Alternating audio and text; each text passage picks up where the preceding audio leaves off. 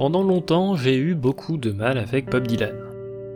Étant quelqu'un qui fait davantage attention à la voix et à la mélodie à la première écoute qu'au texte des chansons, autant vous dire que ce bon vieux Robert, sa voix nasillarde et son harmonica souvent un peu hasardeux, se sont vite retrouvés du côté des artistes qui ne m'impressionnaient pas plus que ça. Et puis un jour, je suis tombé sur une chanson, Hurricane.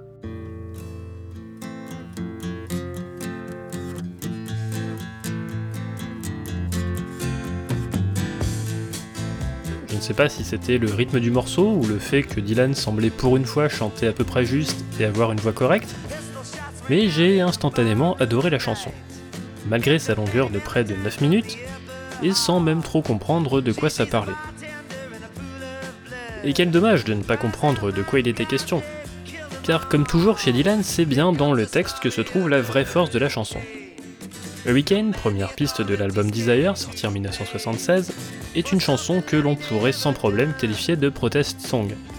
Un genre dans lequel Dylan est depuis longtemps passé maître, et j'irais même jusqu'à dire que plus qu'une chanson, c'est un véritable scénario de film à part entière. Avec un début, des descriptions de plans, des dialogues, des rebondissements et une fin. Mais alors de quoi est-ce que ça parle? D'un homme ayant passé de longues années en prison après avoir été accusé à tort d'un crime qu'il n'avait pas commis. Tout ça à cause de la couleur de sa peau. Un fait divers malheureusement assez banal aux États-Unis. C'est réjouissant, hein C'est donc cette histoire, l'histoire de Robin Hurricane Carter, que je vais vous raconter pas plus tard que dans quelques secondes. Et laissez-moi vous dire que des choses à raconter, il y en a.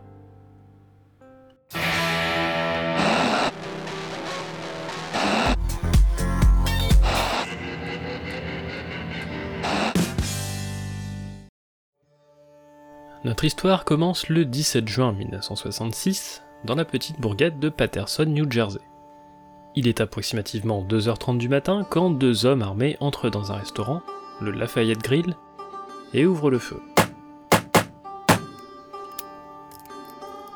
Le barman ainsi qu'un client sont tués sur le coup, et un autre client, sévèrement blessé, décédera de ses blessures un mois plus tard. Lorsque la police arrive sur place, trois témoins sont interrogés. Patty Valentine, une femme habitant au-dessus du bar, Alfred Bello et Arthur Bradley, deux hommes dont les alibis consistent purement et simplement à avoir été sur place dans le but de cambrioler une demeure voisine. Les trois témoins, tous blancs, il est utile de le préciser, s'avèrent être incapables d'identifier clairement les coupables, mais tous sont d'accord sur un point essentiel. Ils étaient noirs. La police fait alors rapidement le lien avec un crime commis quelques heures plus tôt dans lequel le propriétaire d'un bar, de couleur noire, avait été tué par un blanc. Et il ne leur faut que quelques minutes pour que l'hypothèse du crime de vengeance raciale ne devienne la piste privilégiée. Par le plus grand des hasards, à quelques blocs de la scène de crime se trouvent Robin Carter et son ami John Artis, tous deux noirs. Par un autre hasard, Robin Hurricane Carter se trouve être boxeur professionnel. Il a par le passé eu des déboires avec la justice qui lui ont tout de même valu un passage par la case prison de 1956 à 1961, mais il s'est depuis rangé et s'est lancé dans la boxe en catégorie poids moyen. Il est plus petit que la moyenne, mais ses prestations lui valent au bout de quelques années de se faire un nom au point de pouvoir prétendre au titre de champion du monde. Seulement voilà, Robin Carter est noir, et il a eu la mauvaise idée de passer en voiture à proximité d'une scène de crime au mauvais moment.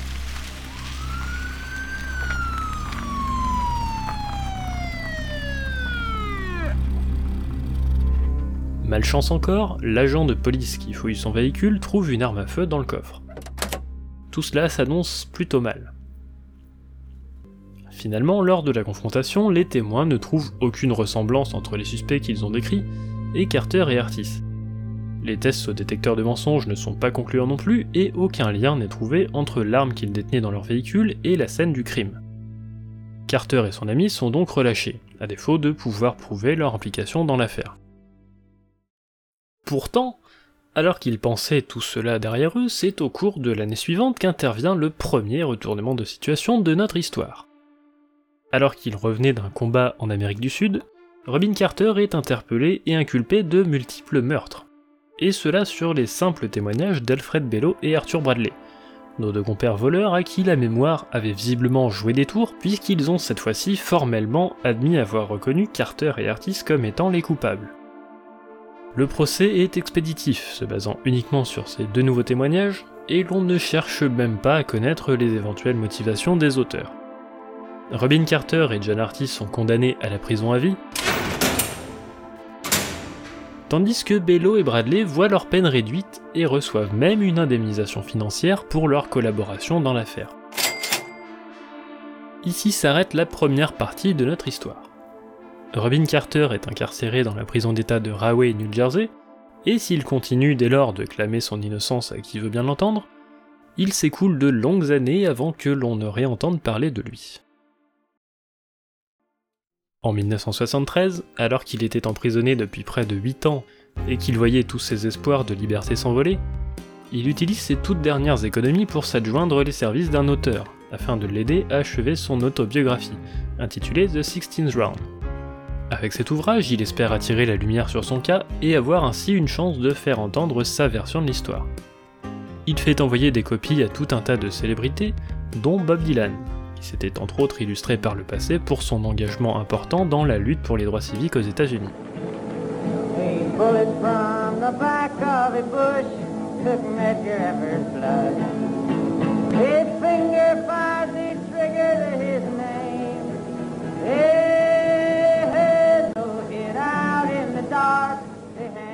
C'est lors d'un séjour en France, au cours de l'année 1975, que Dylan a l'occasion de lire l'ouvrage.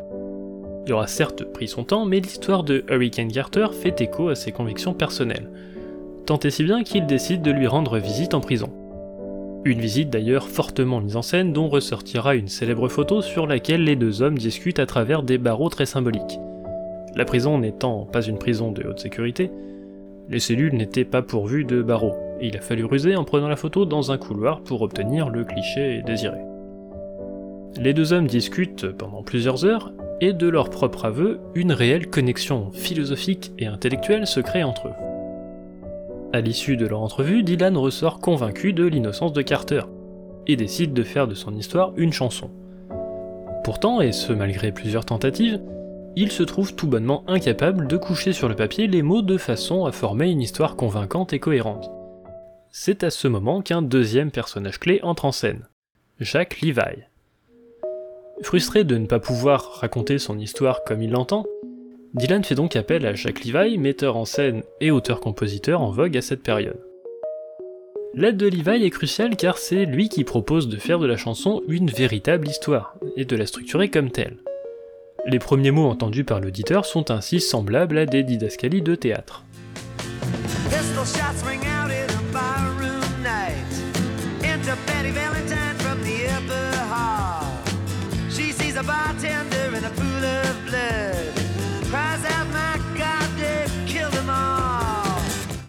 Le décor est planté, l'intrigue est lancée, le film peut commencer. A partir de là, Dylan déroule son script de façon chronologique, mais plus important, il fait de sa chanson un véritable plaidoyer pour le cas de Robin Carter, n'hésitant aucunement à déformer les réalités pour la rendre plus arrangeante et à faire des autres protagonistes les véritables méchants de son histoire. Une histoire où The Hurricane est héros, victime et martyr. Il répète ainsi à l'envie comment, sans ce malheureux événement, Robin Carter aurait pu devenir champion du monde.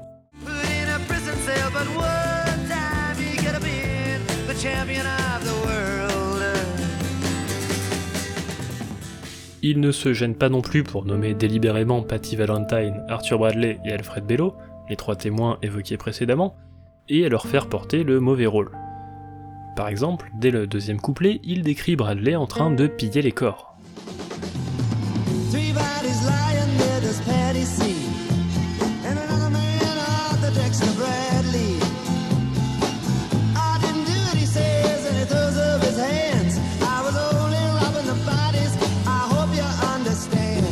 Seulement, malgré leur implication trouble dans l'affaire, les deux hommes n'étaient aucunement accusés de cela.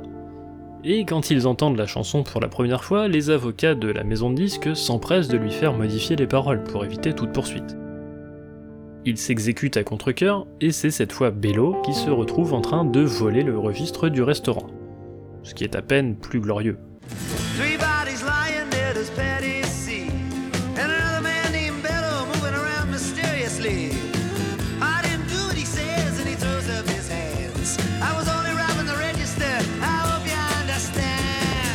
Vous remarquerez au passage le changement notable de rythme entre les deux versions, et comment Dylan passe d'une première version plutôt calme et posée à une version finale beaucoup plus rapide et rageuse. Autre exemple, dans le troisième couplet, il rend Patty Valentine coupable de ne pas s'être manifesté alors que Bello et Bradley donnaient des informations selon lui volontairement erronées aux policiers, et d'avoir, en d'autres termes, menti sciemment un agent de police.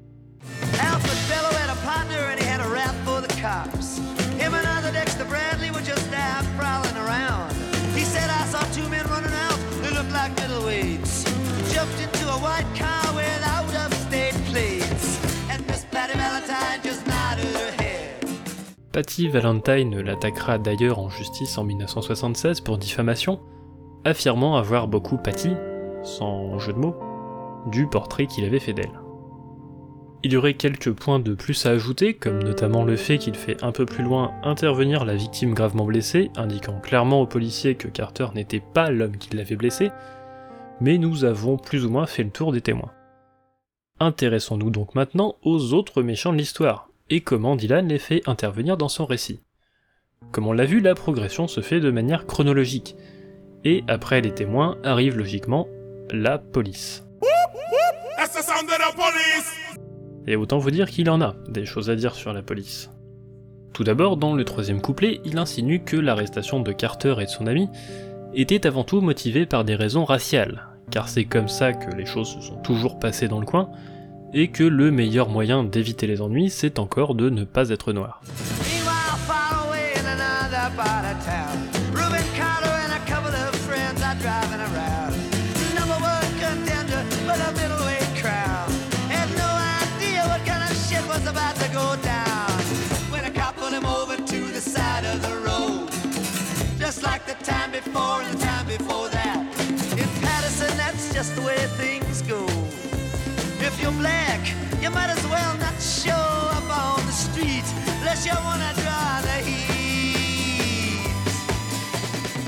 Mais ce n'est encore rien à côté des quelques couplets plus loin dans lesquels il développe de la manière la plus directe qui soit le thème de la corruption policière.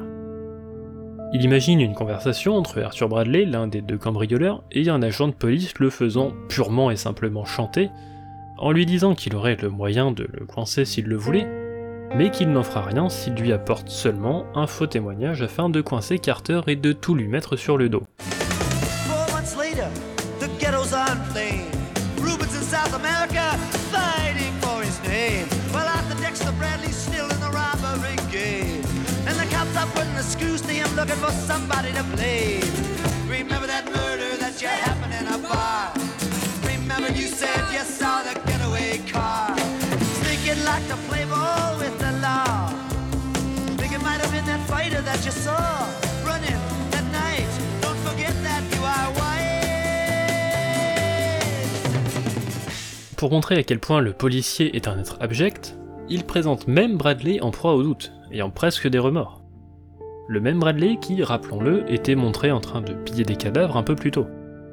Le point culminant de la conversation étant quand le policier rappelle à Bradley que lui est blanc, sous-entendant qu'il serait dommage qu'il finisse en prison à la place d'un noir.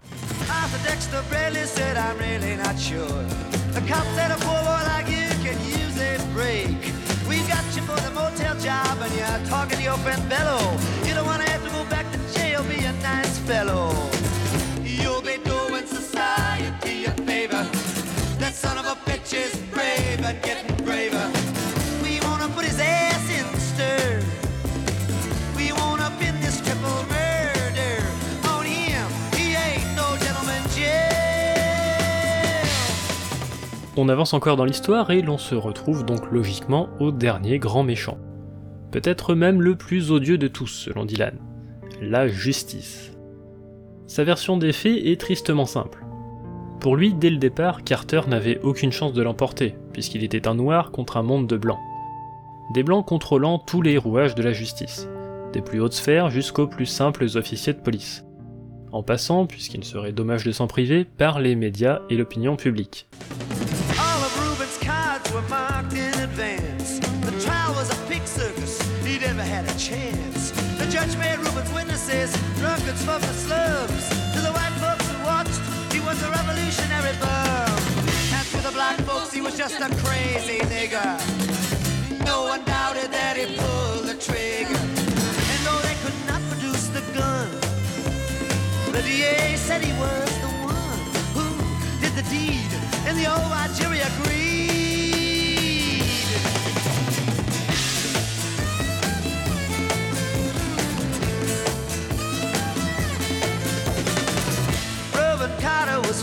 Falsely tried.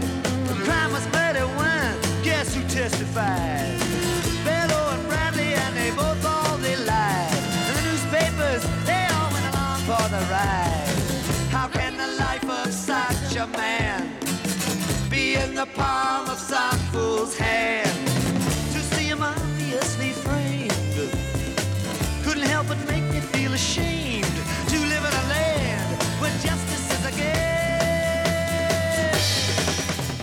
Il conclut son histoire en disant que finalement, les vrais criminels sont ceux qui sont en liberté. Mais que, pour finir sur une note un peu plus optimiste et combative, le combat ne sera pas terminé tant que Carter ne sera pas innocenté, et qu'on ne lui aura pas rendu le temps qu'on lui a pris. Ce fameux Temps perdu qu'on ne rattrape plus. pour citer Trust. Now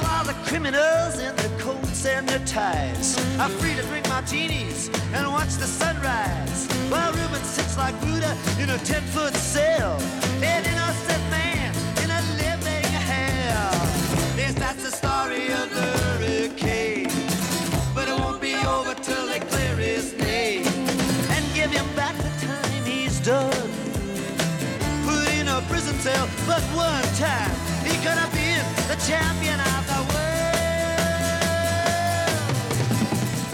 Mais alors, qu'en est-il du fin mot de l'histoire? Dylan et sa chanson ont-ils vraiment aidé Rubin Carter à être libéré de prison? Eh bien... oui et non. La chanson est présentée au public pour la première fois le 10 septembre, lors de l'émission The World of Jalamon sur la chaîne PBS. Alors j'ai cherché et a priori c'est pas celui de Jurassic Park. Désolé. Elle est ensuite enregistrée le 24 octobre 1975 avant de sortir en single le mois suivant. Parallèlement à la sortie de la chanson, et quelques mois plus tard de l'album Desire, Dylan lance une importante tournée à travers l'Amérique qu'il baptise Rolling Thunder Review. Il conçoit ses shows comme de grandes fêtes costumées, mélange entre concert et carnaval, avec de très nombreux musiciens et invités sur scène, parmi lesquels, entre autres, John Baez, Johnny Mitchell, le guitariste de David Bowie Mick Ronson, ou encore le poète Allen Ginsberg. Chaque soir, pendant 31 dates, il répète à son public avant d'entamer le morceau afin de sensibiliser son public à sa cause. Puis, le 8 décembre 1975, il conclut la première partie de la tournée au mythique Madison Square Garden, au cours d'une bien nommée Night of the Hurricane, qu'il veut entièrement dédier à lever des fonds pour aider Hurricane Carter. Il voit les choses en grand ce soir-là, et se permet même de faire monter sur scène un Mohamed Ali au sommet de sa gloire, pour appeler en direct Carter depuis sa cellule. Le show est un succès et est très relayé dans les médias. Mais pourtant rien ne semble vraiment bouger. Dylan ne se démonte pourtant pas, et il organise dès le mois de janvier 1976, dans le cadre de la deuxième partie de la Rolling Thunder Review, une Night of the Hurricane 2, qui prend cette fois-ci place à Houston, Texas, et compte parmi ses invités de marque Stevie Wonder, Isaac Hayes et Stephen Stills, rien que ça. Et en mars, sans doute un peu grâce à cette médiatisation de l'affaire, Robin Carter et John Artis obtiennent un nouveau procès et sont libérés sous caution. Victoire donc, mais victoire d'une courte durée, puisque le 22 novembre 1976, ils sont à nouveau déclarés coupables et condamnés à la prison à vie. Dylan, pour sa part, décide de ne pas s'immiscer dans l'affaire une nouvelle fois, et à partir de ce jour, Hurricane ne sera plus jamais joué en concert. Ce n'est qu'en 1985, après une énième tentative de la part des avocats de Carter pour obtenir un nouveau procès, qu'un juge de la cour de district du New Jersey prend la décision d'annuler la condamnation des deux hommes. jugeant que Carter et son ami n'avaient pas reçu un procès équitable, et que l'accusation avait été fondée, je cite, sur un appel au racisme plutôt qu'à la raison, et sur la dissimulation plutôt que la révélation. En novembre 1985, à 48 ans et après quasiment la moitié de sa vie passée en prison, Robin Carter est libéré. Pourtant, et malgré ce dénouement finalement heureux, il ne sera jamais déclaré non coupable. Et le mystère restera sans doute à jamais intact quant au véritable coupable des meurtres du Lafayette Grill de Patterson, New Jersey.